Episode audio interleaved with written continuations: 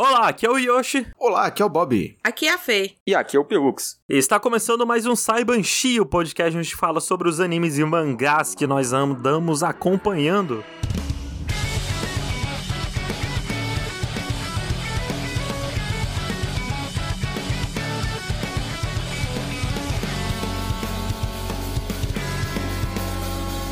E antes de começar esse programa, como sempre, gostaria de lembrar a todos que nós temos uma campanha de financiamento lá no PicPay lá no Apoia-se. No PicPay é só você pesquisar por RKST Podcast e no Apoia-se é só você entrar em apoia.se barra RKST Podcast. Considere também nos ajudar lá na Twitch. Você pode deixar o seu sub lá na Twitch e só de você assistir, de acompanhar a gente, mandar uma mensagem no chat, você já está ajudando horrores. Dá um follow lá que já ajuda muito. Na Twitch é só você ir em twitch.tv barra Rokushita, R-O-K-U-S-H-I-T-A. E hoje, depois de muito tempo, estamos aqui com o time completo, toda a Série A. Opa! A equipe principal. E olha que quase não foi, hein? Quase. Quase não Quase foi. que eu não participo dessa, mas aí a gente adiou. Não tá ao vivo ainda, mas estamos todos aqui. E tá chegando a semana que o Pelux vai vir pra cá. O Pelux já vem pra cá. É sexta ou é quinta, Pelux? Quinta de noite ou é sexta? Eu acho que é sexta e eu acho até que esse é meu último podcast que eu gravo aqui nessa casa. Porque a gente grava sexta, né? A gente não vai conseguir gravar lá. Não vai conseguir gravar aqui. Isso, e nunca mais vai voltar pra aí. Não, porque eu vou me mudar. ah, você vai se mudar? É, assim, se tudo der certo. Eu acho que eu vou, eu vou pra São Paulo, eu não vou morando numa casa e vou voltar em outra. Fui pagar despertinho, tomei no rabo, né?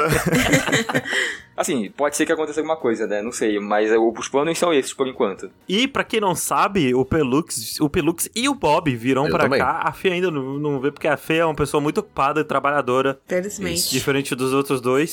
Sim. E a o Pelux vai vir pra cá porque eu fiz uma live especial, eu, Pelux, o Bob. Eu acho que o Bob nem apareceu na live. Eu apareci meia hora. Foi, é porque foi bem numa hora que o Yoshi tinha saído. Aí o Bob entrou. A gente fez uma live de 12 horas. Foi de uma da manhã até. Ou de uma da tarde até uma da manhã. E a gente arrecadou dinheiro suficiente pra pagar a passagem dos dois pra ajudar nos rolês aqui. Porque rolê em São Paulo é muito caro, gente. É. E o meu plano é fazer altas filmagens aqui, postar, vender água de banho do Pelux pro pessoal. Isso. Vai ser show. Cola aí na Twitch, vai ter live legal, twitch.tv barra se você já não segue a gente lá. Vai ter live legal. Lá O que vai Pelux vai conhecer muita gente que não conhece. Ele já vai dormir junto com o Ricardo do Nautilus aqui. É verdade. O Ricardo vai, é isso? O Ricardo, o Ricardo vem no mesmo dia que o Pelux. O Yoshi disse que a gente vai dormir no mesmo colchão. E ele vai ficar até quando? Eu, eu acho que o Ricardo vai ficar só um, tipo, uns- uma semana, talvez no máximo. Ah, então talvez eu ainda veja o Ricardo também, dá um beijo na boca dele. E isso só foi possível graças aos nossos colaboradores, tanto o pessoal que assiste, o pessoal que dá sub e o pessoal que nos ajuda apoiando financeiramente no Apoia-se no PicPay com quantia mensal. E se você nos ajuda com 15 reais ou mais, você pode fazer como esses homens que nós vamos mencionar e ter seu nome comentado em todo o começo de podcast aqui, como fez o nosso queridíssimo Bruno Agueno Yuji, O Diego Batista. Wesley Rodrigues. O Gabriel Carneiro. o Paulo Fernando, O CJ. Marcos Barbosa. A Carol. o Mano Pereira. O Jonas Harrison. O Luiz Lessa. Todos esses que nós mencionamos o nome agora nos ajudam com 15 reais ou mais, então considere nos ajudar lá. Caso você goste Muito desse obrigado. podcast, e assim, quanto mais pessoas nos ajudarem, melhor fica a qualidade desse podcast. Que a gente compra microfone melhor, a gente compra câmera melhor. E tem uma coisa, eu já queria comentar aqui de microfone, né? Porque Hum. eu e o Bob, a gente tá com o microfone, o Snowball Blue, Blue Eyes, né? Que é um microfone um pouco melhor que o BM800. Aham. E a Fela usa o o BM800, né, que a gente pegou, e o Pelux usa o BM800, mas a qualidade do som do Pelux é muito assustadoramente boa.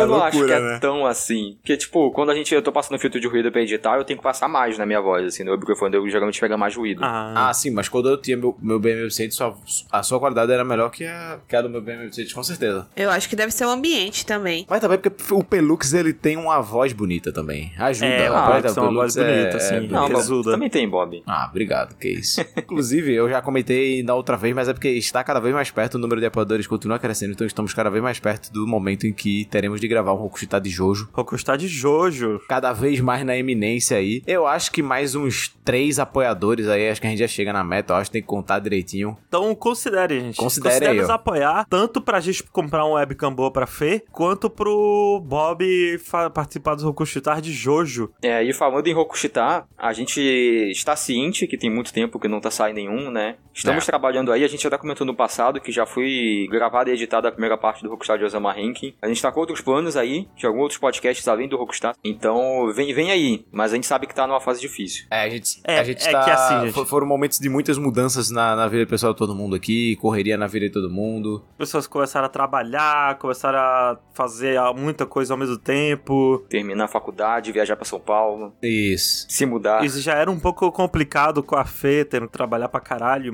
Agora com o Bob trabalhando pra caralho também. Pois é. Mas Tá assim, a loucura. gente sabe que vocês ainda são prioridade da gente. Tipo, a gente quer continuar sempre produzindo aqui pra vocês. Por isso que a gente tá aqui toda semana ainda. Muito obrigado pelo apoio de vocês sempre. E segura aí enquanto a gente tá se organizando aqui. Porque quando a gente se organizar, quando essa onda passar aí, a gente se acostumar a ela, a gente aprender a navegar nessa onda aí, aí as coisas vão fluir direito. Mas estamos cientes. E nessa semana eu fui no Ibirapuera, que já falando sobre a semana, Hum. eu fui andar de bike lá e é gostoso andar de bicicleta, né? Pô, É. É. Você pedala e a bicicleta vai pra frente, assim, é muito mágico. mas lá. Ah, não, se for num parque, né? Eu ia perguntar se tinha ciclovia assim, mas deve ter um caminhozinho. Tem, tem um faz. caminho pra, pra bicicleta, assim, é gostoso. A gente podia ir no Ibirapuera quando for. Não, Eu- a gente eu vai no gosto do- Ibirapuera, com certeza. do Ou no Ibirapuera. Vila Lobos. Pode ser. A coisa é que o, o Ibirapuera, ele foi... A última vez que eu tinha ido foi antes da pandemia, né? E de lá pra cá o Ibirapuera foi privatizado. Hum. E tinha uma empresa de bicicleta lá antes, que era, sei lá, Carlinhos Bike. Era tipo o nome de uma pessoa, Bike. Ah, e virou estacionamento, né? E aí tiraram ele, virou estacionamento e entrou um- uma empresa agora que tá em parceria com a empresa privada dona do Ibirapuera, que é umas bicicletas bem meme, assim, uma bicicleta que tem umas rachaduras e eles colocam esparadrapo pra esconder a rachadura. Incrível. E as bicicletas sem marcha, não tem nem campainha, e a marcha dela é super leve, aí você tem que pedalar 85 vezes pra poder andar pra frente. Puta que pariu, que horror. Tristeza. Mas o banco dela é confortável, é melhor que o de antes. Ah, Pra não mas dizer que eu porra. só falei mal. Esses dias aí eu também eu viajei, fiz um passeio, e lá onde eu tava,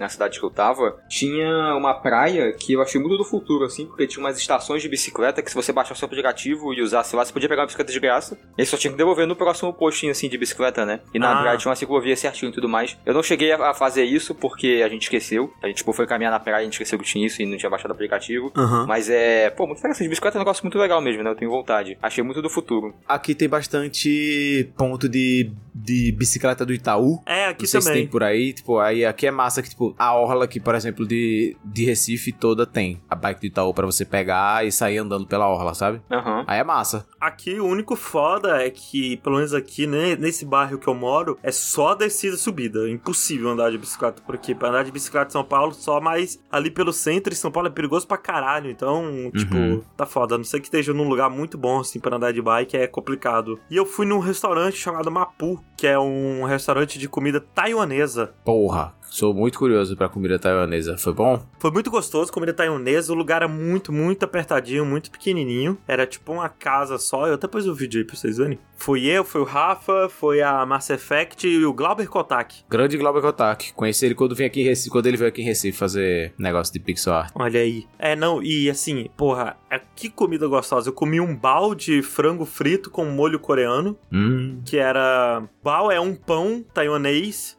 que ele é cozido no vapor e aí ele fica super macio. Aham. Tanto que quando você vê foto de um bao, as pessoas acham que é um creme em cima da comida. Que loucura. Caramba. Eu comi uma panceta gostosa de arregaçar, uma- um franguinho empanado, apimentado, muito bom. E assim, ele é meio caro, ele saiu, meu carinha assim, deu 80 reais na minha conta. Ai!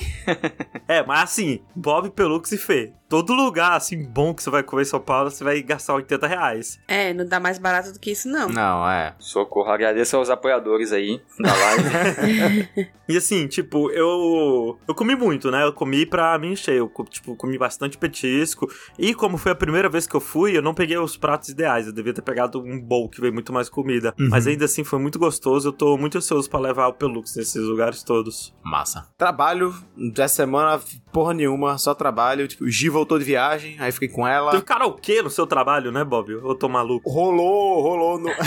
eu vi, eu vi. rolou happy hour, porque, tipo, esse mês entrou, tipo, tipo, cinco, seis funcionários novos, sei lá, e a gente trocou, foi pra um escritório novo também. Aí a galera foi fez, tipo, um happy hourzinho na empresa mesmo pra comemorar. E aí foi massa. O pessoal trouxe, tipo, tem uma, uma menina que tem um caixa de som com karaokê. Aí ela levou, a gente ficou cantando. Eu fiquei cantando o Reginaldo Rossi abraçado com o meu chefe. Foi grandes momentos, foi, foi muito bom. Mas é, tipo, a única coisa que eu essa semana foi que Gi voltou de viagem e ela vai se embora agora de novo. Aí ela vai segunda-feira pra Porto de Galinhas e minha sogra vai também. Minha sogra vai ficar num flat lá, passar um mês num, num apartamento lá. A Giovana fugindo, fazendo tudo possível pra não ficar perto do Bob. pra tu ver, né, man? Foda. Casou, fudeu.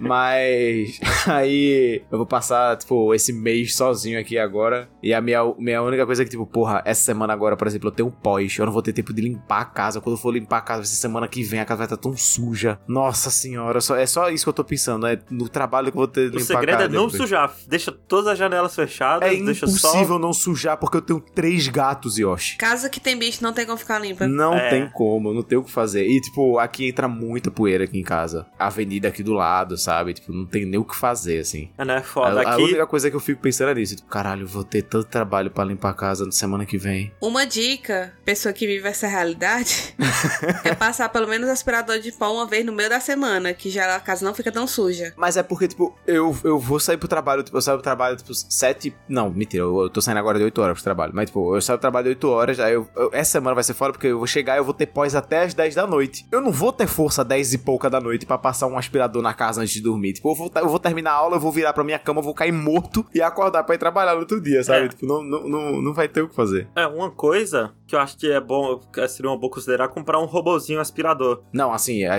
é- está nos nossos planos de, tipo, a gente tem que comprar um robô aspirador. Tipo, não tem como não comprar. Mas tem muita coisa que a gente tem que comprar. Tem muita coisa que eu quero comprar, mas tem muita coisa que eu preciso comprar, assim. Tipo, aí a- a prioridade é o que a gente precisa comprar. É, tem uma linha de robozinho aspirador agora que não é digital, né? Que ele é todo mecânico. Uhum. Que é mais, bem mais barato, assim, tipo, do 200 reais pra baixo você compra ele, que já dá um gás, assim, já ajuda bastante. Ah, e eu fui no, no aniversário do amigo meu ontem, e a gente tava lá, e aí também tinha um negocinho de karaokê, e aí chegou o queridíssimo Ramon aí, um dos nossos ouvintes, pegou o microfone do karaokê e gritou, não acredito que é ele, Bob do Rokushita! e, e veio me dar um abraço, e foi um momento icônico Olha da aí. noite. Eu tô muito empolgada que no próximo sábado, dia 16, vai ter o Sana aqui em Fortaleza. Ah, você vai no Sana, Fê? Vou, vou no Sana. Olha aí. Foi o primeiro evento de anime que eu fui, foi o Sana. Caraca, Fê, você vai no evento de anime? É, então, eu vou lá só pra pegar alguns autógrafos dos autores de HQ que eu quero, comprar algumas coisinhas. Aham. Correta. Mas eu tô empolgada, assim, pra, pra ver o- os otaku passando vergonha.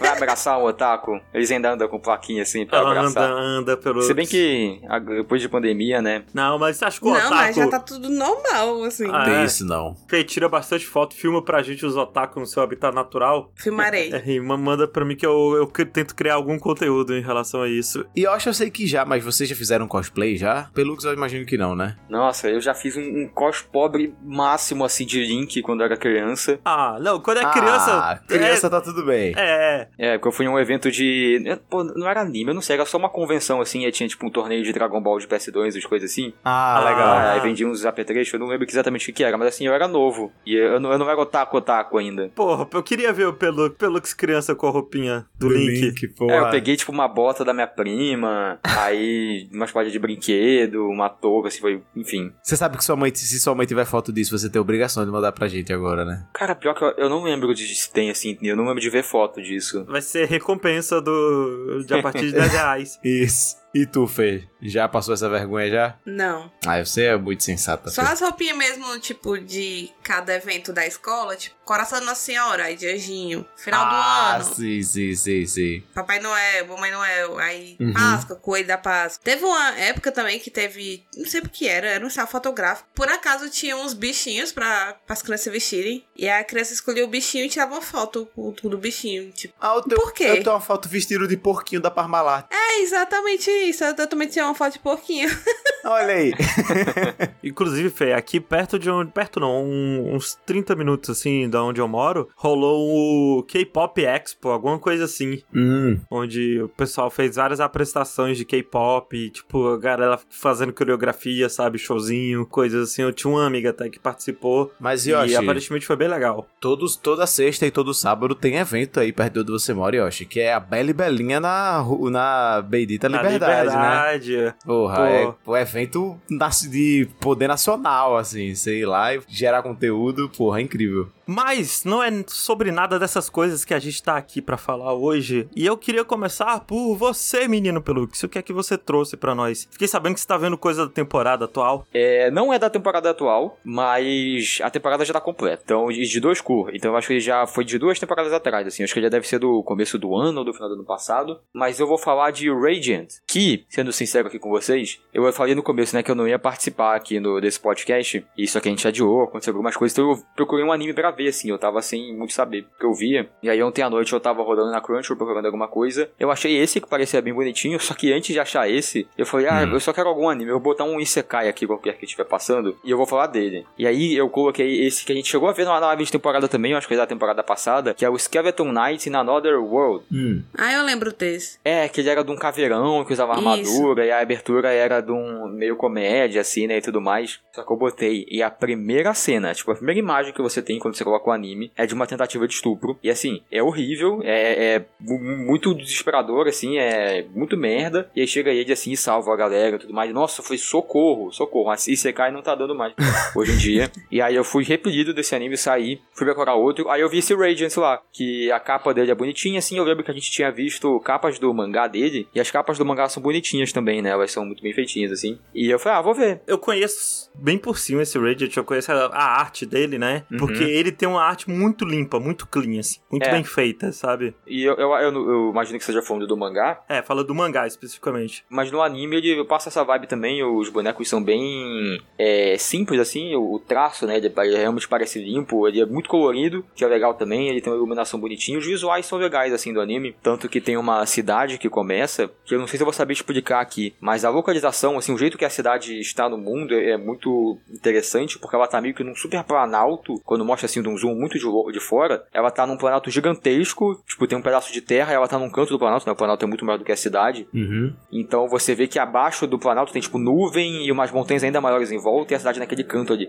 Eu não sei como é que funciona a vida direito, não parece que é um lugar muito bonito na cidade, mas é uma cidade que super bonita, assim, tá, tá, tá dando certo aí no mundo. E então tem algumas coisas interessantes, mas a premissa básica dele é que ele se passa nesse mundo de fantasia, ele é um shonen, né? É um anime de lutinha, que se passa nesse mundo de fantasia, onde transborda essa energia que eles chamam de fantasia. E aí também nesse mundo começaram a cair esses monstros do céu, assim, começam a chover uns ovos gigantes, que saem esses monstros gigantes que eles chamam de Nêmesis. E esses monstros são muito perigosos, e que se você for atacado por um e sobreviver, mas, for, mas eu não sei se você tem que ser ferido ou é só sobreviver ao toque dele. Você se torna um feiticeiro, que é o que eles chamam. Você fica amaldiçoado, e o protagonista é amaldiçoado, daí ele tem uns chifrinhos na cabeça, na testa, assim. E aí, se eu não me engano, eu, eu ainda tô meio misto, porque eu não vi muito desse anime, né? eu vi quatro episódios, eles não explicaram tanto assim, tipo, não apareceram tantos outros personagens pra eu ter essa noção. Quatro episódios é bastante, assim. Quatro episódios já é pra ter uma ideia do- da premissa e tudo. Então, mas é porque isso é uma coisa que eu vou comentar também. O começo dele demora muito. Ele tem três episódios pra ele começar de vez, sabe? Pra começar a jornada, vai. Ele demora três episódios pra ficar estabelecendo algumas coisas. E mesmo assim, eu acho que não estabelece muito, que fica muito numa tretinha que acontece aí que eu vou explicar mais pra frente. Mas eu não tenho muita certeza se pessoas comuns conseguem usar magia. Porque eles falam que o mundo transborda com essa fantasia. Mas eu- as únicas pessoas que eu vi usando magia mesmo foram esses feiticeiros, que são as pessoas tocadas, amaldiçoadas pelos Nêmesis. E aí tem essa feiticeira, que ela já é bem estabelecida assim, ela já é bem forte. Inclusive o design dela é bem legal. Ela é uma pessoa mais velha, né? E não tem iti nenhum. E ela tem um cabelão cheio, assim, muito bonito. Ela não tem um braço. O design dela é legal. E ela cuida desse menino, o Seth, que é o protagonista, e eles dois são amaldiçoados. Ela não é mãe biológica dele, né? Ela é adotada porque rolou um ataque de uma cidade não é muito explicado, e aí eles foram sobreviventes e ela perdeu a memória, e aí ela, tipo, decidiu cuidar dele, um lance assim. E o anime quer mostrar nesse começo que o mundo tem muito preconceito com os feiticeiros. Eles são a escória, né? Eles não, não são muito respe- respeitados. Ele tá andando pela cidade, as pessoas jogam pedra nele, não deixam. Tipo, ela tá querendo comprar uma, uma coisa numa lojinha, não querem vender pra ela, ela tem que ameaçar o cara. Que loucura. Ele tem essa ideia Só que ao mesmo tempo, ela- eles são sofrem preconceito peronomúltiplo, assim. O anime parece que ele quer tocar nesse assunto, mas ele não quer tocar tanto. Porque é o que acontece nesse começo, né? Que eu falei que ele demora três episódios. O protagonista, ele aparentemente tem um dom de mágico. Ele é uma das únicas pessoas, ou a única que se mostrou até agora, do jeito que os personagens reagem, dá essa impressão, que consegue usar magias com a mão. Que aparentemente as pessoas precisam de tipo uma varinha, uma arma mágica, uma coisa assim. Ele consegue usar com a mão pura. E aí aparece esse Nemesis nessa cidade e ele quer se provar pra galera que ele vai salvar todo mundo, que ele é bonzinho, né? E que as pessoas pararem de tratar mal ele do jeito que ele é. E fica nessa de, ah, estou lutando aqui, estou ajudando vocês, as pessoas meio que estão agradecidas, meio que não estão. E no final das contas, é, eu não senti a mensagem que ele queria dar, eu senti vazio, porque meio que ele consegue. E aí as pessoas falam, ah, ok, ele não é tão ruim assim, mas não vai pra lugar nenhum, e, e é só aquela cidadezinha ali, não, não afeta o mundo, não afeta o protagonista, o protagonista começa com a mesma ideia do começo, sabe, ele não evoluiu, ele não percebeu, ah, o mundo é realmente, né, que, que coisa que ele tá nesse mundo, ele vai ter que lidar com isso. Não, meio que ele conseguiu o objetivo dele. É tipo Brand New Animal. Talvez, É porque eu acho meio difícil quando a gente. Tipo, quando tem uma narrativa em que o, protago- o protagonista dessa história ele já está. Ele já teve o chamado pra aventura, já, né? Tipo, ele já tá na aventura dele ali. E a gente tem que acompanhar essa aventura dele. É bem diferente do, de quando a gente tá acompanhando um cara do zero e aí ele tem o chamado pra aventura. A gente vê o chamado acontecendo, né? Então, ele já tá nessa jornada com essa feiticeira, mas os, o ele só tá vivendo com ela, né? Eles estão ela tá, ela é uma caçadora de Nemesis, digamos assim, tipo um Witcher. O pessoal, ah, tá tendo Nemesis aqui, chama ela, ela resolve. Aparentemente dá a entender que é isso. Uhum. Mas ele só vai acompanhando ela. E aí é muito esquisito, porque no primeiro episódio ele tem uma bronca do pessoal da, da cidade lá, ele é escorraçado, e aí eles estão de volta na casa deles, que é um- uma casa bem legal, uma, cidade- é uma casa balão, é legal o design dela. E ele tá limpando lá, porque ele tá meio de castigo, e ela comenta assim, ó, você não pode dar mole com a galera, eles não tratam a gente igual os seres humanos comuns, né, eles são do mal, você não pode ficar fazendo essas coisas aí que você fez na cidade hoje. Mas é claro que se os Nemesis não existissem, nada seria assim, ela fala so- ela- sozinha assim pra ela, assim, tipo, é óbvio, né, que é um dos maiores problemas do mundo. Aí ele fala, é verdade, né? Se os Nemesis existissem, a gente não seria tratado assim. Já sei, vou matar todos os Nemesis. E é esse o objetivo dele pro anime. A partir desse momento, ele tem esse insight de matar todos Caramba, os Nemesis e se tornar aquilo- o feiticeiro mais forte. E ele vai, e aí a partir disso, ele quer ser na jornada dele. Só que aí tem essa tretinha do começo, que dura três episódios, que aparecem outros feiticeiros lá, tem uma briga. O- A coisa que eu achei mais esquisita nesse começo é que ele é muito forte e ao mesmo tempo que ele é muito fraco. Porque ele não teve muito treinamento. Dá a entender que ele roubou uns livros lá no começo. Ele tava treinando uma magia que não tava saindo. A única magia que ele consegue usar é um socão. E aí o pessoal fica, uau, né? Ou ele consegue usar a magia pelo soco. Só que tem uma cena que ele cai dessa casa dele, que é tipo do céu, ele sobrevive à queda. E outra que ele dá um soco numa rocha, é uma rocha gigante, assim, tamanho de uma casa. Ele, ele dissolve a rocha, vai pro céu, assim. Ele é super forte, ao mesmo tempo que ele tem dificuldade com esse Nemesis, ao mesmo tempo que ele não tem treinamento nenhum. Eu não sei ainda, os níveis de poder estão muito esquisitos, né? Porque parece que ele é mais forte que essa feiticeira que tá com ele. Só que ele não consegue vencer o Nemesis sozinho, ele precisa da ajuda dela, precisa da ajuda dos caras que chegam lá. Ele tem uma força bruta, Pelux. Tem que ser treinado, lapidado, entendeu? É, então. Igual a, a, a Biscuit treinou os nossos meninos. Mas sim, falar pra vocês que tem uma coisa que rola muito em Shonen, que eu fico até um pouco triste, que Shonen, o poder do personagem principal, na maioria das vezes, é dar socão. Tem isso, né? Ah, é, né? Tem isso. É, eu acho que é, é uma dos, dos poderes mais fáceis de você criar várias situações, né? Porque, sei lá, Jojo é, vai ter um, um stand que é um poder muito específico, e ele vai durar aquele episódio, ou aqueles dois episódios, né? E aí Uhum. você tendo o Jotaro dando socão, fica mais fácil, um exemplo de lidar com todos esses. É, e o, e o Jojo é um exemplo do cara que saiu dessa, né? Porque depois Uhum. do Jotaro, todos os poderes do personagem principal é muito mais interessante do que dar um socão, sabe? Sim, sim. Mas, tipo, Boku no Hero, o poder do cara é dar socão. Esse aqui, o poder dele é dar socão, sabe? Até o Luffy, o poder dele O é Luffy também dar dá socão. É, Kaiju Number 8, o poder dele é dar socão, Isso. sabe? One Punch Man.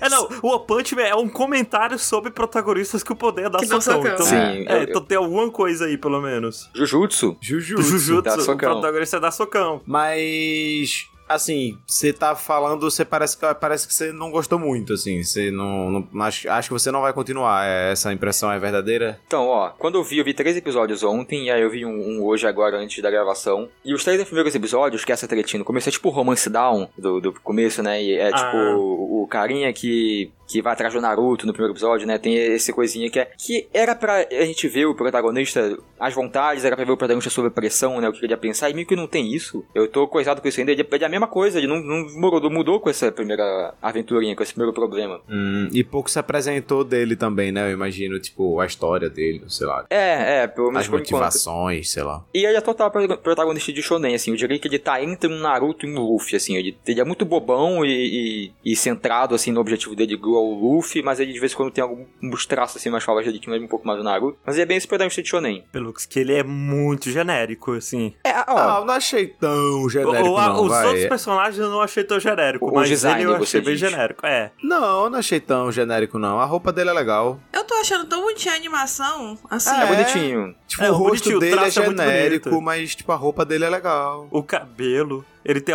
até o band-aid na bochecha, Bob.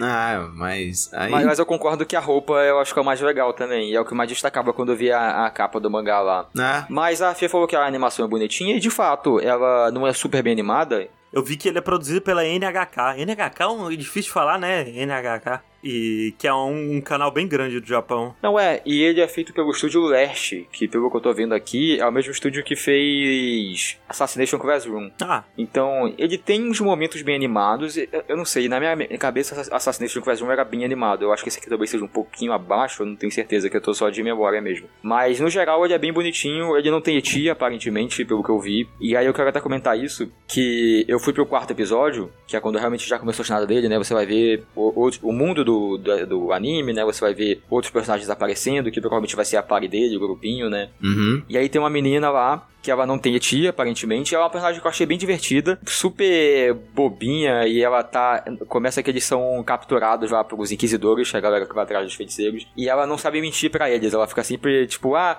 você é o cara que veio me salvar, né? E tal. E aí não era pro cara saber disso porque ele tava infiltrado, e aí são capturados de novo. E assim, é bem humor, uhum. mas eu tava achando o humor meio ruimzinho nesses primeiros três episódios, o ritmo, assim, eu tava achando meio ruimzinho, mas nesse quarto episódio melhorou, assim, eu consegui gostar mais, eu consegui gostar mais desses personagens em volta. O protagonista tá meio mesma coisa, ele ainda é um dos pontos mais baixos para mim. Assim, só de ser um, um, anime de fantasia sem criminalidade, né? Né? É, já a dá vontade é muito de dar... baixa, gente. É, a barra é muito baixa. De Deus. Já dá vontade de dar uma chance, assim, porque, tipo, cê, o que você tá falando são coisas que, tipo, ah, vai ver com o tempo melhora, sabe? Tipo, o plot desenvolve mais, o protagonista a gente vai conhecendo melhor ele, sabe? Tipo, são coisas que com o tempo pode acabar melhorando, assim, né? Então, quem sabe? É, não, assim, o design da mãe dele realmente é muito legal. Ah. Sim, sim, a Alma, que é o nome dela. E o, o que eu mais quero ver é esse protagonista tomando na cara, assim. Quero, pelo menos o, o, final do primeiro arco, do primeiro curso, seja uma coisa dando errado e ele mudando, assim, ele uhum. deixando de ser tão bobo e, inocente. Apesar de que eu ainda gosto de bobos e inocentes, mas eu queria que ele não fosse tão. Ele, ele é muito qualquer coisa, assim, ele é muito vazio, ele é muito um, um, buraco pra, tipo, ah, tem que ter um boneco pra essa história movimentar aqui, que é ter esse sonho de uhum. pra poder viajar o mundo e conhecer os personagens, né? Mas eu acho que é isso, eu realmente não tenho muito a falar, porque foi muito de em cima da hora aqui. Esse foi o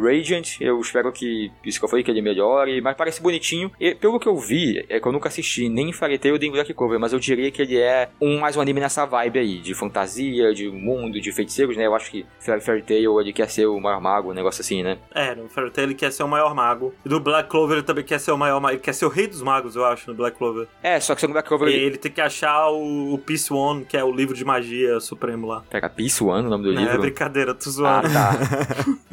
só que aquele no Black Clover ele não consegue usar magia, né? Que ele consegue com as mãos, que o pessoal fica tudo wow. Mas assim, tá aí, né? Um anime de fantasia. Ele não parece ser genérico a ponto de ser um Isekai, sabe? Desses. O mundo parece ser mais interessante, igual foi o lugar que essa cidade fica legal. Tem os personagens uhum. com design que são legais. Apesar de que o cara que aparece lá no, no, no, no romance da do anime, eu acho ele muito qualquer coisa. Mas eu acho que ele vai ser só pra esse começo aí, né? Depois parece personagens um pouco mais interessantes. Vamos ver como é que o mundo vai desenvolver. Eu espero que ele tome na cara, igual eu falei. Mas tá ok, não tem ti, parece gostosinho, assim, se é um anime de fantasia, parece que tá lá. Talvez uhum. eu continue assistindo, eu não sei como é que vai estar tá de anime, assim, porque a próxima temporada, essa temporada que é atual, né, parece estar tá meio fraca. Então vai ver, eu continuo ele, se eu tivesse em anime, não sei. Mas esse foi Radiant, tem lá na Crunchyroll.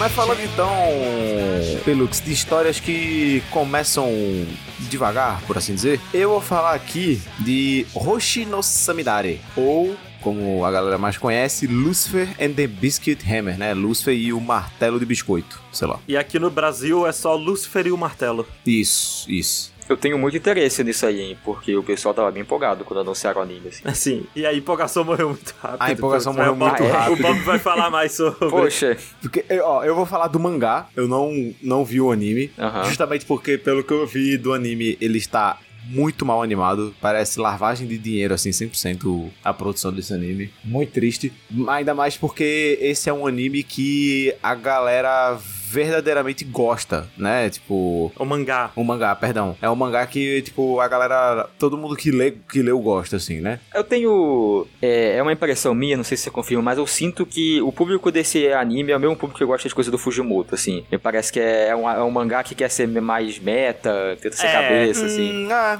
é, As pessoas, as pessoas que gostam, eu, eu, inter- eu intercalo, pelo menos, assim, eu conecto os, os fãs com a fanbase. é, É que ele, ele tem um pouco de desconstrução de shonen, principalmente. Isso, isso. Ainda mais pra época dele, né? Que ele é um mangá de 2005, né? Caramba. Então ele ele tem seu seu tempo aí, né? Tipo, na, na época dele eu, eu imagino que ele devia ser bem diferentão, assim, né? Porque o, o, que- o que é que é, né? A gente vai acompanhar esse personagem chamado Yuri e ele acorda um dia e tem um lagarto falando com ele. Aí o lagarto vira pra ele assim e fala: Ó, parabéns, você agora é um guerreiro, você tem que ajudar a proteger a princesa pra salvar o planeta Terra do grande mago do mal. E ele fala: Quero não, irmão, e joga o lagarto pra fora da janela e vai e, tipo, foda-se. Só que aí o lagarto aparece de novo, porque não, ele não pode ficar muito longe do corpo dele. E, e fica, irmão, não tem pra onde se fugir. É, você tem esse poder. Tá, mas eu não quero me meter nessa treta, não. Eu tenho poder, beleza, tu fica aí comigo. Mais alguém vê você? Não, ninguém. Só você me vê e só você me escuta. E outros guerreiros, na verdade, podem me ver e escutar também. né? então foda-se. E segue o jogo e vai andando e vai querer viver a vida dele, ignorando o fato dele ter que salvar a Terra, né? Em teoria. Só que aí um golem aparece pra atacar ele. É uma criatura que parece um, uma criatura meio. um ovo com um braço assim e a face distorcida. Imagina o, o ovo lá de Berserk, só que com braço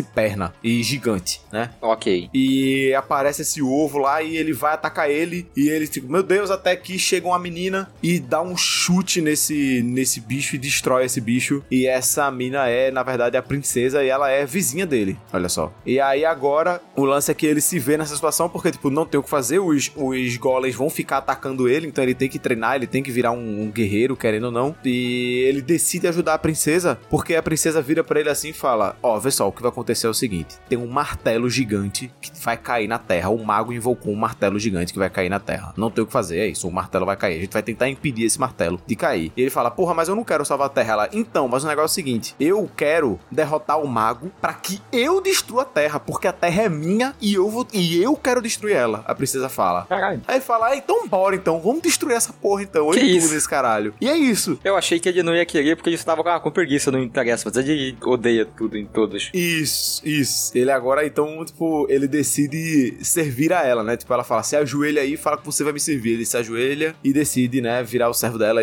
e, obedecer todas as ordens dela, né? Ele começa um pouquinho devagar, assim, ainda mais porque no começo ele parece que vai ser só mais um shonen genérico, assim, né? Mas no que a gente vai conhecendo novos personagens e vai vendo esses personagens crescendo um pouquinho mais, a gente vai vendo que esse anime ele tem esse mangá ele tem ele quer um, ele tem uma mensagem aí que ele tá querendo trazer, sabe? Eu tô no capítulo 20 já, são 60 e poucos capítulos, se não me engano. Deixa eu conferir aqui, são 65 capítulos. Então eu já tô aí quase no terminando o primeiro terço aí, né, da história. E o mangá já acabou, já finalizou a história. É, o mangá finalizou em 2010 e, tipo, assim, ele me lembra um pouco. Tipo assim, é aquele negócio, né? A- a- é, esse filme parece muito. É, como é que é? Boss Baby. Isso, Boss Baby. Falou o homem que só viu Boss Baby, né?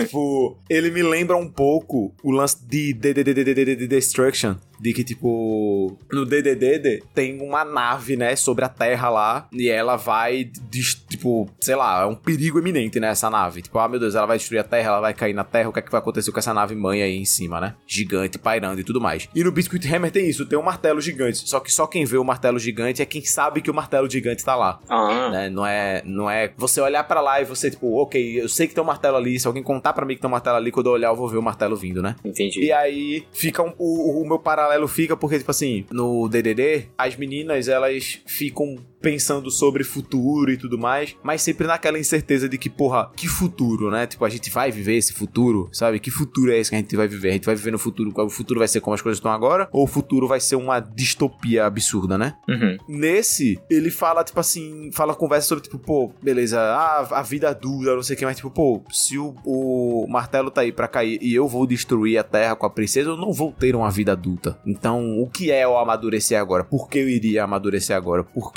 eu, eu iria pensar as coisas dessa maneira, sabe? Então, esse. Eu acho esse paralelo válido e, e foi o que me, me manteve assim o tempo, sabe? Tipo, fiz ok, eu quero, eu quero ver qual vai ser o desenvolvimento desses personagens, sabe? Tipo, foda-se as lutas, foda-se o como é que vai funcionar as, as coisas nesse sentido, tipo, quem é esse mago que ainda não apareceu, sabe? Tipo, foda-se isso, eu quero saber é sobre esses personagens. E eu acho que é um bom trabalho do mangaka, né, do Satoshi Mizukami, né? Acho que é um bom trabalho dele esse de, tipo, me fazer me importar com esses personagens. Eu tô olhando aqui o trailer, eu tô achando muito engraçado o lagarto falando. Eu tô achando isso maravilhoso. é porque ele, ele, ele, é quase um lagarto realista, né? Só que ele tem uma, uns olhos meio grandes, assim, meio carcom uhum. e a boca também. Mas é meio, meio esquisito. Ele parece um mini dinossaurozinho, sei lá. É. Isso. E, tipo, além também de eu querer ver esse personagem crescendo e tudo mais, eu quero ver muita relação dele com a princesa, né? Porque ele vai criando uma relação com a princesa, assim, vai desenvolvendo um certo romance até certo ponto, até onde eu tô, tipo, ele, ele claramente gosta dela e ela tem algum sentimento por ele aí, fica nessa, assim, tipo, do, do que é que vai ser e tudo mais. E eu quero realmente saber, tipo, ok, vai chegar no final esse pessoal vai querer destruir a Terra mesmo, tipo, o que é que vai acontecer no final das contas, sabe? O que é que vai ser o futuro desses personagens. E é isso, assim, é isso que tá me, me movendo na trama. Mas você disse que não é o foco, né, essa parte da lutinha e tudo mais, só que pelo que a gente tá vendo aqui, ele é um shonen contemporâneo, né, ele se passa no Japão, assim, numa cidade isso. atual. E aí eu tava na dúvida, tipo, tem magia, ele vai ter poderes, vão ter monstros, o que que, é, ele, que ele enfrenta? Me faltou, me faltou explicar isso, né, que ele recebe um anel, do, ele recebe duas coisas, na verdade, do, do lagarto, né, ele recebe um anel, e aí quando ele tá com esse, com esse anel, ele pode usar um poder dele, e aí, tipo, cada guerreiro tem o seu poder específico, e o poder dele é telecinese, basicamente. Ele tem um, um, um orbe que ele controla, e o que esse orbe tocar, ele consegue, tipo, levantar, puxar, esticar, entendeu? Nesse orbe, tipo, telecinese numa certa áreazinha, assim, por assim dizer. Entendi. Esse é o poder dele. E, além disso, também, ele ganha um desejo, um, o direito de um desejo, né? Tipo, um desejo a ser realizado quando ele... Eu não lembro agora se é quando ele morrer, ou se é, tipo, quando ele concluir o, o trabalho dele, né? Tipo, ele tem um desejo a ser realizado. Aham. Uhum. Pô, mas o desejo dele não pode ser... Quer construir a Terra. Ah, então. Eu pensei nisso também, mas o mangá não pensou nisso. Então, ah. tipo, tudo bem o mangá não ter pensado nisso, né? Foda-se. Ok. Vamos ver, tipo, até onde, até onde vai isso aí. Mas eu, eu falei que eu não estou focado nas lutas, mas, tipo, tem bastante luta no, no mangá, assim, tipo, não, não é tipo todo episódio que vai ter uma luta, ou sei lá, mas, tipo, a gente vai ver ele treinando o poder dele, ele tentando ficar mais forte. Ele vai todo dia correr agora com a princesa e, tipo, de manhã eles saem correndo juntos e vão treinar juntos e, tipo, vai ter um momento que ele vai estar tá andando e, meu Deus, agora tem um, um golem aqui, como é que eu vou lidar com esse golem? Eu estou longe da princesa, ela não vai conseguir me salvar agora. E agora, como é que eu vou derrotar esse golem sendo que eu sou fraco ainda, sabe? Uhum. Rola bastante conflitos, assim, até, até onde eu vi. Eu acho que já teve, tipo, uns cinco golems, talvez, nesses 20 primeiros capítulos, talvez até mais, assim. Então,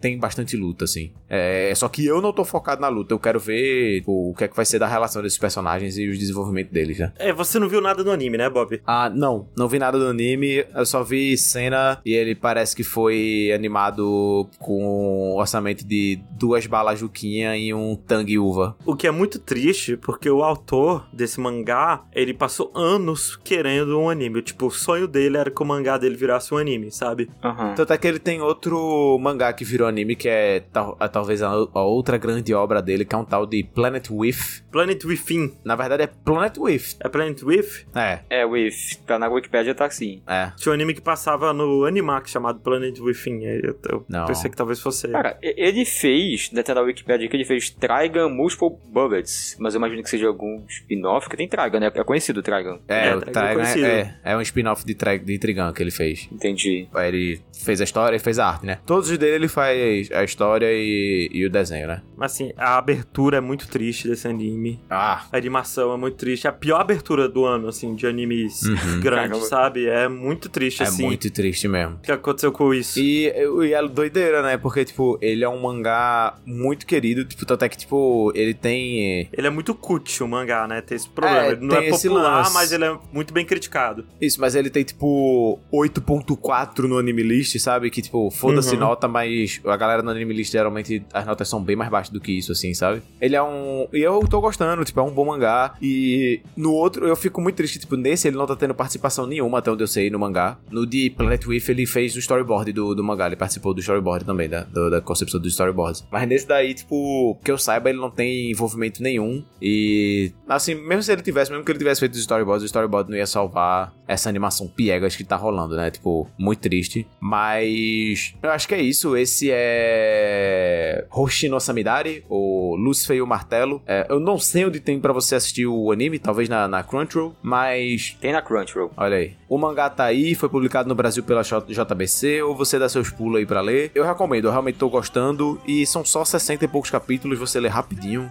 Os capítulos são meio grandes, na verdade. Mas, tipo, dá pra ler tranquilo, assim, valendo um por dia aí. Em dois meses você termina e é uma história legal. É isso.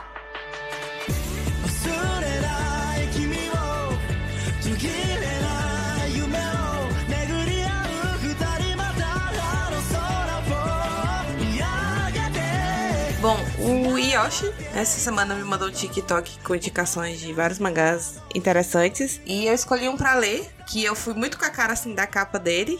Achei muito meigo. Que se chama Skip to Loafer. L-O-A-F-E-R. Que conta a história de uma garota chamada Mitsumi. Que ela é uma garota do interior. Hum. E ela vai pra Tóquio fazer o ensino médio. E assim já começou muito relatable, porque eu fui essa pessoa que saiu do interior pra ir fazer o ensino médio na cidade grande. Então eu já, tipo, já me identifiquei demais com a história. E é, é basicamente uma história sobre, sobre ela, né? Que é uma garota do interior tentando conviver na cidade grande. E é tudo muito novo pra ela e acaba gerando assim, situações mais engraçadas. Não é tão comédia, mas é sobre amadurecimento dos personagens. Uhum. E, como eu falei, eu me identifiquei muito com a protagonista porque ela meio é, estabanada, assim, tudo ela fica muito surpresa. Peraí que o gato tá. Mulher! Você vai atrapalhar agora. Como eu falei, eu já me identifiquei muito com a personagem, né? Tanto pela história dela, mas também porque ela, ela é muito engraçada e ela é muito desastrada, meio estabanada. Aquela pessoa que acorda de mau humor e ela é muito dedicada nas coisas que faz, ela tem um objetivo e ela quer fazer de tudo pra alcançar esse ob- objetivo. Tipo, ela tem, tipo, meio que o plano da vida dela na, na mente dela, só que conforme ela vai amadurecendo, ela vai mudando esses planos. E já no primeiro capítulo, ela conhece, ela muda de escola, né? E ela meio que se perde no metrô. E, e aí ela conhece o menino que vai pra mesma escola e ela acaba fazendo amizade com ele. E ele que meio que vai ser o guia dela na, em Tóquio, né? Na cidade, na cidade nova. Sim. Eu gostei também porque é, o autor, a autora, não sei, ela não tem muita pressa assim, tipo, de evoluir. Tipo, ela tá contando uma história na, é, e é, é bem na calma, entendeu? Não tem, tipo, ela, ela já não começa a namorar o menino que ela conheceu, entendeu? É tipo, é, um- é um passo mesmo assim, natural das coisas acontecendo. E é- eu acho os diálogos muito bem escritos, assim. Eu achei muito fofo também o desenho da. O desenho da, da Mitsuri, que ela é muito fofinha. Muito fofo A arte é muito fofa. Ela é. Ela é muito fofa. E, e eu acho que, que é muito gostosinho assim de ler, sabe? É você assim na calma. E é muito bom, assim, não é uma comédia, como eu falei, não é tão comédia quanto eu tava esperando quando eu tava lendo. Mas é muito bom, porque todos os personagens são bem amigáveis. O desenvolvimento dos personagens é bem feito. E eu tô muito adorando muito essa história. E ela mora com a tia dela. E eu também morei com a. Eu morei com a minha madrinha um tempo. Eu sei como é que é, tipo, o, o drama, assim, você morar na casa dos outros e ter que, meio que dar conta de tudo. E seus pais ficam criando altas expectativas em você que foi morar fora. Aham. E assim, eu adorei muito essa história. É bem curtinha. Assim, os capítulos têm, né, uns, uns 15 páginas. E eu acho que tem. Ele começou a ser lançado em 2018, se eu não me engano. E tem uns 40 capítulos. Hum, Vai ter agora a adaptação em anime, que foi confirmada. E Ah. já saiu tipo um, tre- um teaserzinho do, já do primeiro episódio. ah, legal. Eu tô curioso pra ver como é que é a animação, porque o, o mangá eu achei tão charmoso, eu quero ver se transmitiram isso pro anime. Pois é, eu, tô- eu também tô, achei. É bem fofinho também, eu achei a- o teaser que eu vi do mangá. Assim, eu li uns oito capítulos. E a Mitsuya é uma personagem muito adorável, assim. Ela, ela é uma adolescente, assim, que ela é muito viva, digamos assim. Ela é muito objetiva. E eu me identifiquei muito com ela. E eu acho que é uma história muito gostosa, de, assim, de acompanhar o desenvolvimento dela, assim, o amadurecimento dela e dos, dos amigos dela da escola Aham. apesar de se passar na escola, ele não tem tanto drama, assim, juvenil quanto, tô- quanto eu tava esperando, assim, sabe? É muito gostoso quando você encontra uma trama assim que você se identifica, né? Tipo, é muito gostosinho. Eu, eu me identifiquei muito quando eu vi a Ellie, sabe, do Death Note, assim, porra, muito eu.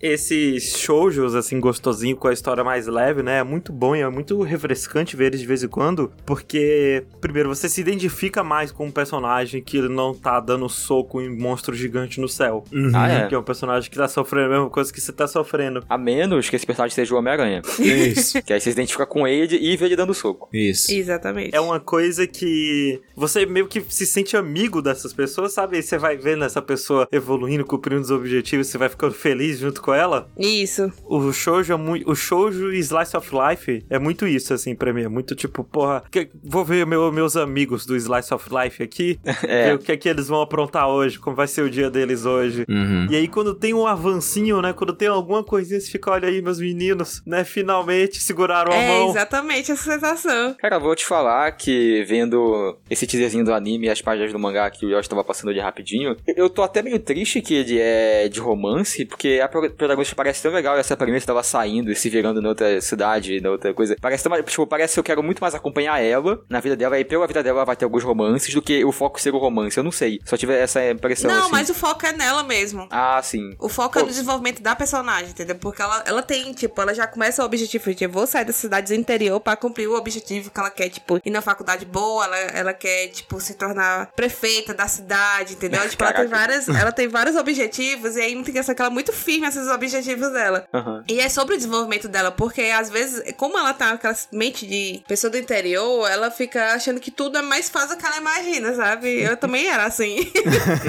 Aí, e é, o foco mesmo é no amadurecimento dela, das situações que ela vai enfrentar que vão mudar a pessoa que ela é, entendeu? Ah, eu Sim, quero sim. muito assistir quando sair o, o anime. Parece muito Pô. fofinho, muito, muito fofinho. Parece, né? Nossa, eu tô muito empolgada também pra assistir. Eu vou continuar lendo e também tô muito, muito empolgada assim com a história. Ah, legal. É, eu, que eu, eu só reitero que o Yoshi falou. Tipo, porra, é muito bom esse aspecto do, do shonen mesmo, né? De, tipo, você se identificar com a galera e você assistir, ficar de boinha e ver, ó, meus meninos dando a mão. Ó, meus Isso. meninos tirando, tirando 10 na prova, que orgulho. não, assim, quando sabe? tem um arco de estudar pra prova, Isso. eu sempre fico hypado. Eu fico, que é isso aí? Não, tem que estudar mesmo, Tem que vai estudar passar mesmo, na prova. porra.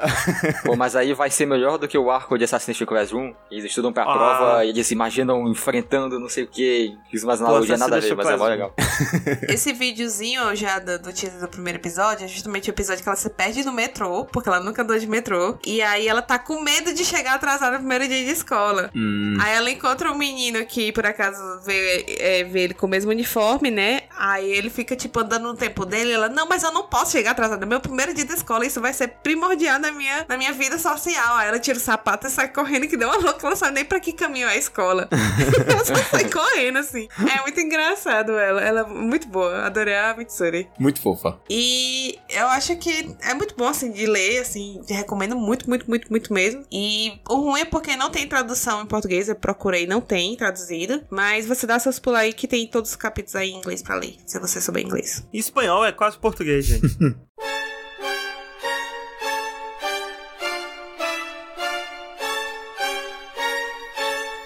Pois bem, eu queria voltar aqui um pouco pro shonen e conversar sobre um dos pais de todos os shonens aqui, pois eu assisti recentemente o filme de Dragon Ball, eu assisti Dragon Ball Broly e eu queria falar de Dragon Ball no geral também. Olha aí, a gente já falou de Naruto aqui, já falou de One Piece no geral, agora vamos falar de Dragon Ball. É isso, fechamos a É, trindade. exatamente.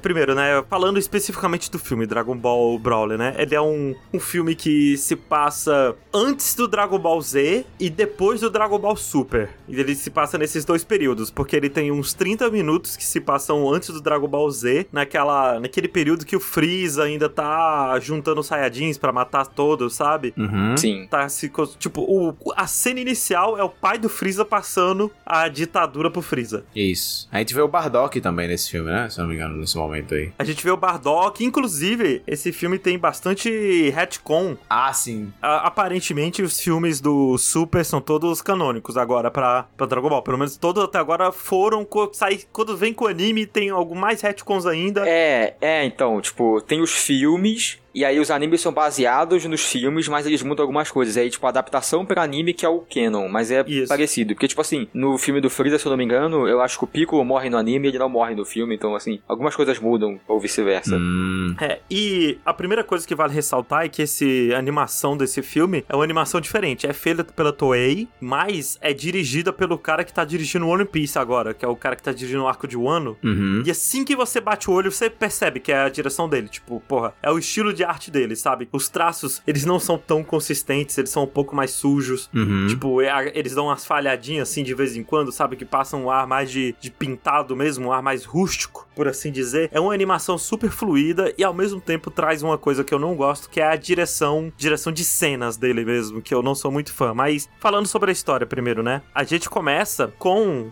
o Freeza se juntando pra matar todos os Saiyajins. Vai rolar isso, isso vai acontecer. Você sabe, todo mundo que assistiu Dragon Ball sabe que isso vai acontecer. Só que antes disso acontecer, primeiro que o pai do Vegeta vai lá, aí ele vê o, o bebê Vegeta assim dentro do do, nego- do, do um ovo dos Saiyajins, que ele tá sendo desenvolvido ali pra ficar forte, pra ficar maromba. E ele descobre que tem um outro bebê que tem muito mais forte que o bebê do Vegeta. E o pai do Vegeta não pode um bebê mais forte que o meu. Manda esse bebê pra puta que pariu, nunca mais quero ver esse bebê de novo. E aí manda esse bebê pra um planeta totalmente zoado, sabe? Escroto, cheio de alienígena. Que loucura, né? Tipo, ah, tem um bebê aqui que ele provavelmente vai ser o nosso guerreiro mais forte, uma superpotência pra gente, que é mais forte do que o filho do rei. Não, joga ele, vai embora. Não, quero ele não. E aí o pai dele vai junto e eles ficam presos nesse planeta. Isso é, esse é o plot do passado. Isso. Esse é todo o plot do passado. E assim, gente. E a gente corta, vem pro, pro Dragon Ball. Depois do Dragon Ball Super. E tudo isso que eu expliquei agora, tudo que eu falei antes, é só uma desculpa pra começar a porradaria no, no futuro. Ah, mas é isso aí, porra. Tipo, Não, é, não, eu não tô falando isso como algo ruim, sabe? Dragon Ball é isso. Há É muito tempo isso. Dragon Ball é isso agora. Tem que ser. Não, e assim, que porradaria boa, né? Né? É, não, desde que Dragon Ball deixou de ser escrito totalmente pelo Toriyama, né? Porque o Dragon Ball Super não é escrito pelo Toriyama. Não, É, não. nem o mangá, nem o anime. Ele escreve só, tipo, uma geral, assim, do que ele quer da história. E quem faz a história é um outro mangaka, que é o cara que tá desenhando. Não, tipo, não teve uma época que ele, que ele escreveu, tipo, porque tipo, ele saiu um tempo, aí ele voltou, escreveu uma boa parte, depois ele ficou distante, sei lá, Talvez esteja confundindo com o Kishimoto, que aconteceu isso com o Boruto. no Boruto, é verdade, é verdade, é verdade. Tudo meio a merda. E aí, gente, é isso. 30 minutos desse desenvolvimento, dessa desculpa. E aí é uma hora de porrada bem animada sem parar. Assim, Sem porra. parar, assim. Depois que começa a porrada, você tem 15 linhas de diálogo, é muito. É um deleite para os olhos, assim. Porra. Cara, é muito bom. Eu, eu diria que nesse filme tem uma das melhores transformações. Sim, talvez fique atrás da primeira lá do Goku, mas eu gosto muito do jeito que ele tá se transformando, porque o Goku tá se transformando numa na transformação ainda mais alta. Não vou dizer aqui exatamente qual que é, mas você vê que ele tá se esforçando, você vê que o poder tá vindo de dentro, assim, tá tipo rasgando, ele tá doendo pra tirar aquele poder dali. Aham. Ele gritando e, e é tudo tremendo e a música, né, começa a crescer. Eu gosto muito dessa cena. Eu acho que luta de anime, assim, é tipo uma das melhores, assim, que, que, que tem nesse filme. Então, porque, tipo, mas- é uma luta enorme e é hype o tempo todo, assim. Você tá vendo a luta você tá, caralho. Mas é uma luta de Dragon Ball. Tem que especificar isso, né? Sim, sim, com certeza. Tipo, é uma luta que o pessoal vai dar um murro e vai rachar uma montanha e vai dar um Kamehameha e o cara vai voar no espaço e vai voltar transformado três vezes ao quadrado. Tipo, é isso, sabe? Mas, porra. Eu ficava super empolgada quando assistia na televisão, assim, eu assistia pequena. Nossa, eu ficava muito no hype. É porque eles sabem construir o hype, eles sabem. Aqui eles constroem muito o hype pra quando vai começar a luta. E tem uma coisa que eu gosto muito de Dragon Ball até hoje, é a trilha sonora de Dragon Ball. Deu, e Bob, a trilha Dragon Ball, a partir de Dragon Ball Super, talvez Dragon Ball sempre foi assim, eu nunca percebi. Mas Dragon Ball é muito brega, sabe? Ah, pra Tá caralho! rolando a luta do Brawley com outras pessoas e a música vai falando o nome dos lutadores, sabe? Quando o Brawley tá ganhando a luta, a música fica Go Brawley, Go Brawley, Go. E eu fico, meu Deus É. do céu, sabe? Não, é muito Parada. E é muito legal a do Goku também, né? Porque, tipo, quando o Goku vai lutar, é o Goku vai lutar, assim. Chegou o protagonista, aí começa a música do Isso. Goku, que é muito É. legal também. Não, e aí vem um cara gritando Kakarote da música, assim, ele É vai. muito bom, é muito bom. E é isso, só que tem uma coisa que é- eu não gosto da direção, porque a direção desse cara, ela é muito sobre efeito especial e pouco sobre coreografia, né? Tipo, Hum, as, não- as lutas que acontecem, tem momentinhos de coreografia, inclusive tem muito mais coreografia do que o Dragon Ball Super inteiro Ah, é? nesse filme, Ah, porque sim. tem, tem momentos de arte marcial mesmo, porque uma coisa que eu sinto muito fato de Dragon Ball, que é, conforme o poder foi crescendo, a arte marcial foi sumindo, né? Tipo, você não tem uma coreografia, a luta é uns brilhos. Assim, a galera fala que no, no Super, tipo, tem momentos que tem, tipo, coreografias muito boas e pá, mas como eu não, não assisto, eu não, não vou nem Tem momentos de coreografia legal no Super, mas negar nem confirmar. é raro, tipo, acontece muito de vez em quando. Uhum. É porque o Super ele passou por uma fase muito difícil, né? Aquela parte de adaptação dos filmes ali, meu pai. Aí depois que ele vai Ah, pro torneio, ele melhora muito, mas. Ele melhora ainda muito, assim, ele coloca um vilão decente, É.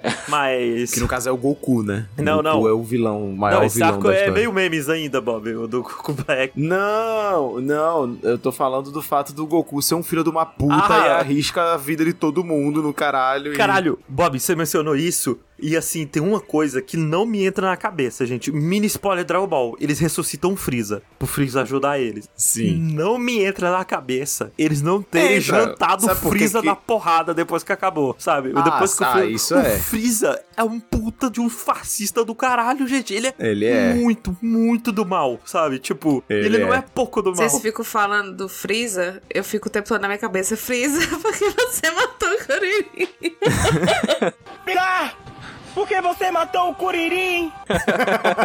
Bom, e ferrola um momento igual esse aqui, inclusive. Assim, o Freeza é muito filho da puta de não faz sentido o Goku deixar esse cara vivo. Não faz. O Freeza, se não me engano, ele foi feito baseado, tipo, numa treta imobiliária que tava tendo no Japão na época. E, tipo, ele foi feito pra ser, porque ele compra planetas, né, e tal. Ele Aham. foi feito pra ser um cara muito odiável. Ele foi pra ser um vilão grande pro Japão. Só que ele é muito popular, né? Tanto que o Freeza volta Sim. o tempo todo e ressuscita e tem muita coisa aí. Mas eu acho que tem, tem a desculpa de que o Goku ele quer ter alguém forte pra lutar de vez em quando, né? Pô, mas vai tomar no cu, Goku, puta do psicopata do caralho. Um monte de gente morrendo por causa, ai, porque eu quero alguém pra lutar. Mas é. Um monte de inocente morrendo, cidade sendo escravizada, planeta explodindo. O Goku é doente, é, tipo, é isso aí. Porra. Puta que pariu, que ódio que eu tenho. Gente, o mostra o passado, o Freeza é um arrombado, o, o Vegeta. É um. O Goku, eu tô entendendo como o Goku é o psicopata do cara, mas o Vegeta devia jantar o Freeza da porrada. O Freeza dá a cara. O Vegeta devia ir lá e espancar ele, deixar ele em coma pra quando ele acordasse espancar ele de novo. Sabe? É, era- o é tanto isso de mesmo. coisa horrível que o Freeza fez com a família do Vegeta, sabe? Mas e o Broly, ô Yoshi? Ah, O Brawly, que nos filmes do passado ele mal era um personagem, né? É, É, não. É, e aqui ele ainda é um pouco,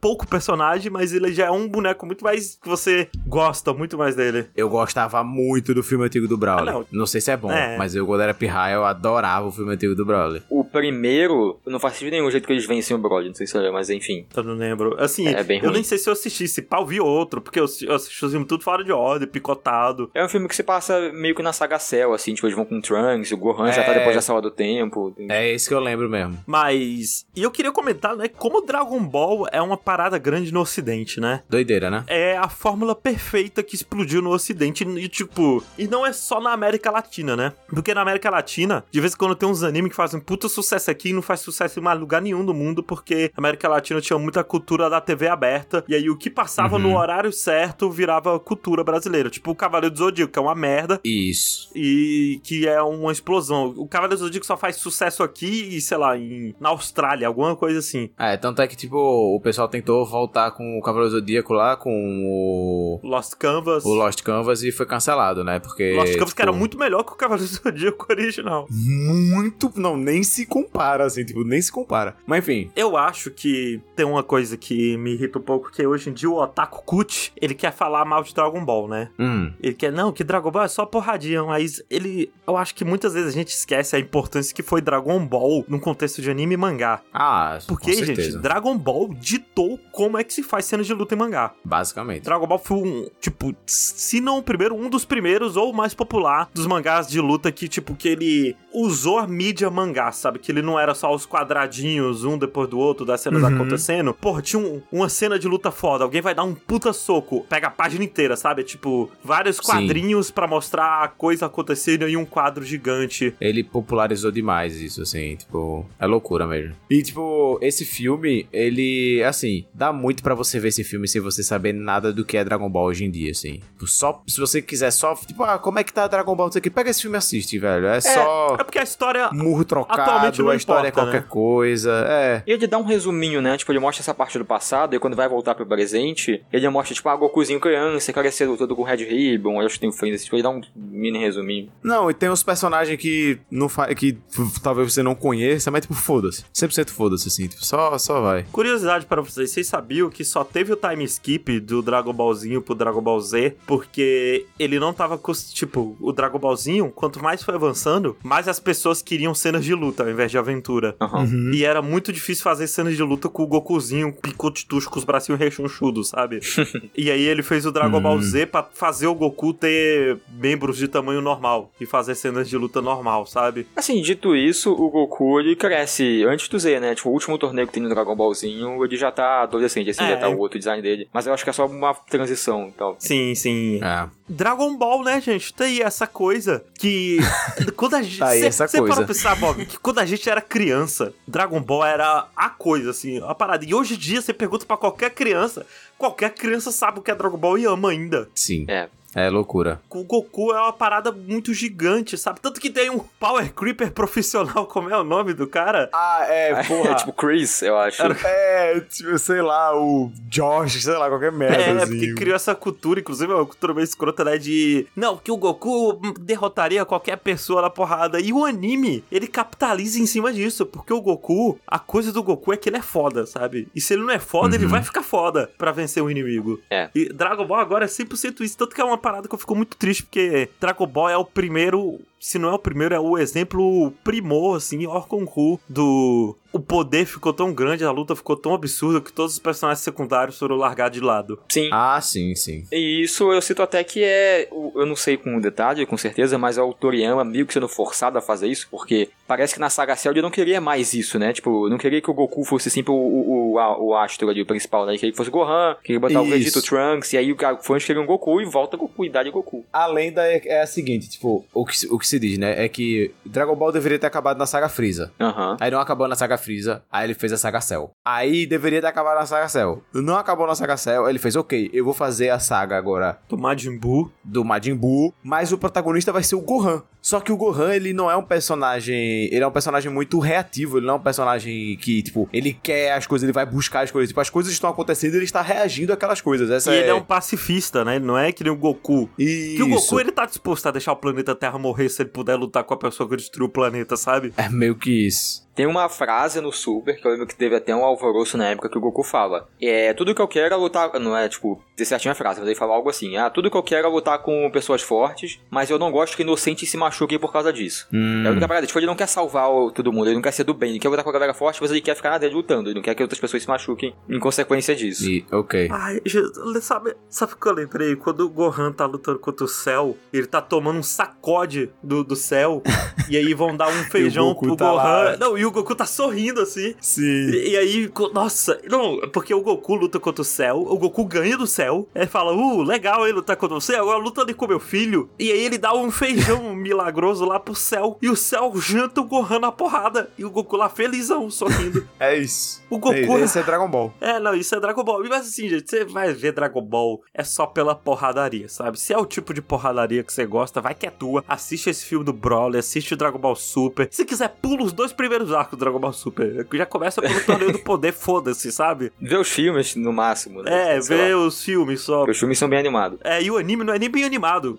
Pra começo de história. No Torneio de Poder tem umas cenas legais, bem animadas, mas de fato, no geral, ele não é. Mas ó, você quer, além desse filme aí do Brody, uma porrada de Dragon Ball bem animada, procura no YouTube agora. Legend, a Dragon Ball Tale, que é um curta que saiu esses dias que a gente tá gravando aqui, de um fã que eu acho que demorou 4 anos, né, o lance assim, pra ele ser feito. Foi. Uma brisa dessa. E é muito legal. É, tipo, é, é meio como uma luta de Dragon Ball numa reali- realidade alternativa, né? E tem um, tipo, ah, o planeta Vegeta ainda tá inteiro, o Vegeta já se forma Super Saiyajin quando ele chega. Assim, tem umas coisas muito legais ali, é muito bem animado, é muito da hora. É Dragon Ball. Dragon Ball. Dragon Ball. É muito Dragon Ball. A ferrindo da gente falando Dragon Ball. É porque foi engraçada a sequência. Aí eu pensei, eu fiquei pensando, eu falo não também.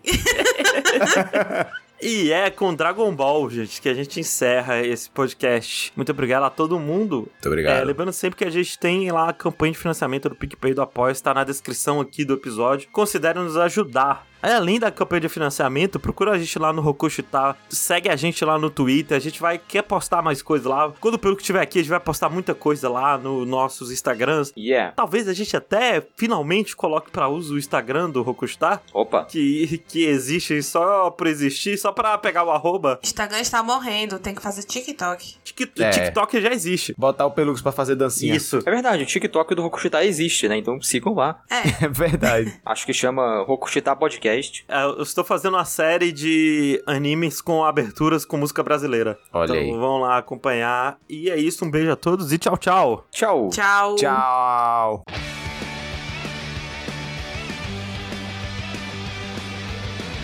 Dragon Ball Super. Vamos juntos parar aquele alívio. Deixa os garotos brincar, deixa os garotos brincar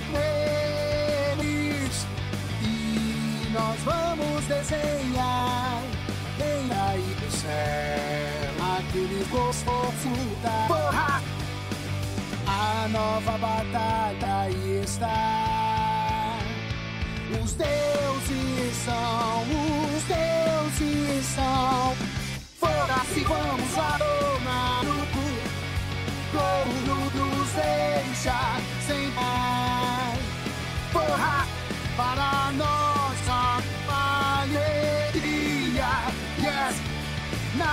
nem ninguém irá nos derreter. Luz raça, brigava no sol, sol, sinto a rosia, vem comer meu cu. Ei, oh, let's go. Ah!